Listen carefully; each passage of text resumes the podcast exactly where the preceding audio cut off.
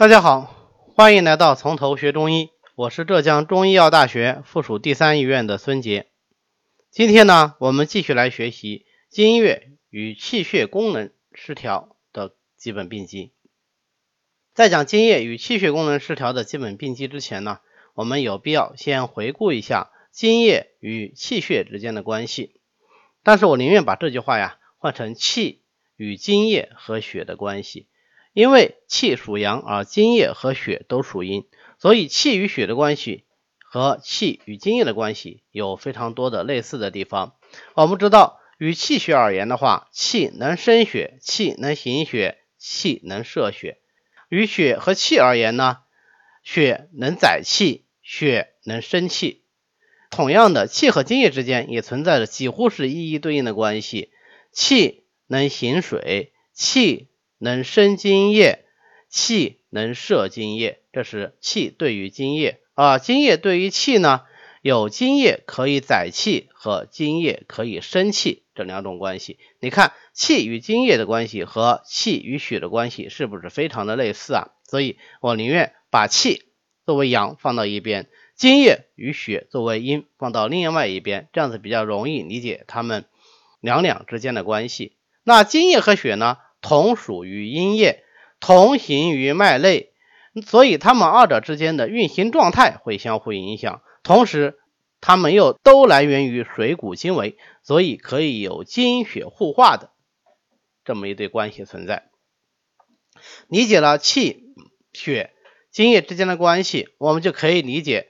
他们这种关系失调的时候，可能会出现什么病机？那当然，理论上来说，两两相配，相互影响，它就可以有很多种情况发生。但是我们通常呢，只介绍最常见的四种、最具有典型性的四种基本病机，它们是经停气阻、气随液脱、经枯血燥和经亏血瘀。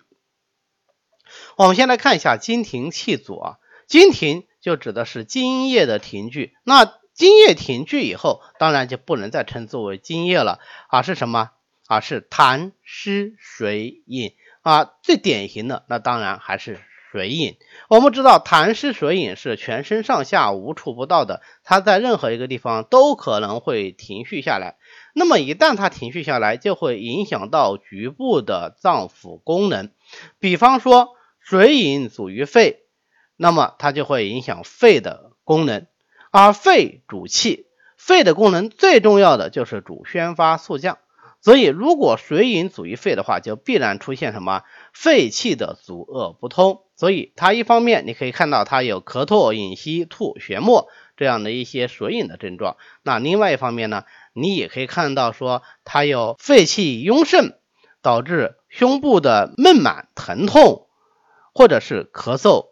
咳痰、喘息等肺气不利的症状，那一样，如果说肾阳不能治水，水饮上犯凝于心窍，那么就会导致水饮凝心症。水饮凝心症除了可以看到颈脉实动、卧则益肾这样的水饮症表现以外，啊，当然也会出现什么？对，也会出现心气不足或者心气不利的表现啊，胸闷、胸痛、心悸症肿。啊，等等，所以经停水阻，实际上经停是可以引起水阻，最终形成一个经停水阻的病机的。那另外一方面呢，气阻又可以引起经停，所以同样是经停气阻的病机，有的是经停导致气阻，有的是气阻导致经停。这一点很容易理解，因为人体的。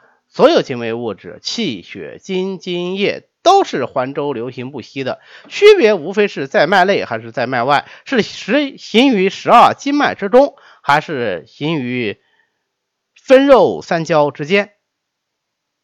但是它们的通道相互之间，它们的循行相互之间。都是会有影响的。如果是津液停滞了，那么它所停之处经脉必然不畅，那么就会引起气血的阻滞。当然，我们这里讲就是讲气阻。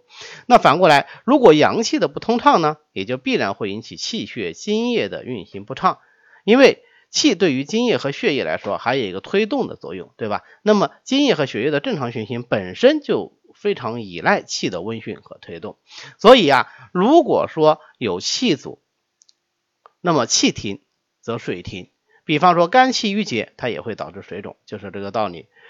假如这个停停滞的气机不仅仅是五脏之气，更是五脏之阳气的话，那么五脏阳额正是水肿病的基本病机之一。那就是说，五脏的阳气阻遏，不能够运行了，就不能够行津液，不能够化水液。那么水既不能化，腹不能行，郁于局部，就变成了水饮诸症了。那气随液脱呢？呃，跟经停气阻不一样，气随液脱是单向的，就是因为有大的液脱症，结果导致了气随液一同脱失。那么为什么气能够随液而脱呢？其实我们前面已经讲过很多次了，因为液能载气，而液就仿佛是舟楫，气就仿佛是乘客。既然舟楫都已经脱失了，乘客当然也就无从幸免。所以我们的关注点实际上是哪些情况下会出现液脱啊？这个我们前面也是在很多病机里都有涉及到了，无非是大汗、大吐、大下啊。所以我们古人有句话叫做“吐下之余，定无完气”。因为大吐大下，虽然津液有亡失，但是同时气呢也随之亡失，所以定无完气，一定是伤气的。第三个病机呢是津枯血燥，津枯指的是津液的衰竭，因为津主濡润，所以津少则枯槁而燥，所以叫津枯。血燥呢，血主濡养，血少就不能养，不能养则为燥，所以津枯和血燥实际上指的是津和血的不足。我们前面已经复习过啊，津和血之间存在一个相互滋生的关系，而且它们都有一个共同的来源，就是水谷精微。所以，如果是津液大亡，或者是血液亏虚，那么都会引起到对方的不足，最后导致津伤则血少，血少则津亏这样一种态势。那么，随着病情的发展呢，最终就会演变成津枯和血燥同时存在的这样一个病机。所以，我们当我们看到啊有阴虚啊津少的时候，或者有血虚的时候，要充分考虑到它有可能会演变到有血燥，哎，变成了津枯。或者由金枯最后变成血燥，形成一个金枯血燥同时存在的一个状态。最后我们来看一下金亏血瘀，为什么金亏了会导致血瘀呢？因为金和血都是行于脉内，那么在血脉之中的话，想要血行流畅，除了要有足够的推动力以外，还要怎么样？还要有足够多的水。所以周学海说：“夫血由周也，津液水也。”就说血啊，就好比在脉管里面，它好比就是一条船啊。这个船走在什么上面呢？就走在津液上面，津液就仿佛是水。所以如果津液不足了，那么就行舟无力啊，就没有力量让这个舟运行起来，结果就出现什么？就出现血瘀症。这就是金亏血瘀的来由。那血瘀可不可以导致金亏呢？当然可以，还记得吗？我们在讲血瘀症的时候，有讲到过淤血症有个典型的表现叫做肌肤甲错。为什么会出现肌肤甲错呢？就是因为淤血阻滞以后，那么津液就不能够通过经脉濡养到局部，出现局部的津液亏损，于是不能荣养而为枯槁啊。不仅仅表现为肌肤甲错，它还可以表现为局部的毛发或者是呃。皮肤的枯槁啊，着甲的枯槁等等啊，都是由同样这个病机引起的，就是因为瘀阻导致局部的津亏，因为局部的津亏导致局部失于荣养，最后出现这种枯槁。所以津亏可以引起血瘀，血瘀也也可以引起津亏。那么讲到这里呢，我们就多说一句，既然血由周也，津液水也，津亏。则血不能行。那大家想想，如果是血液本身的不足，是不是也会出现类似的现象？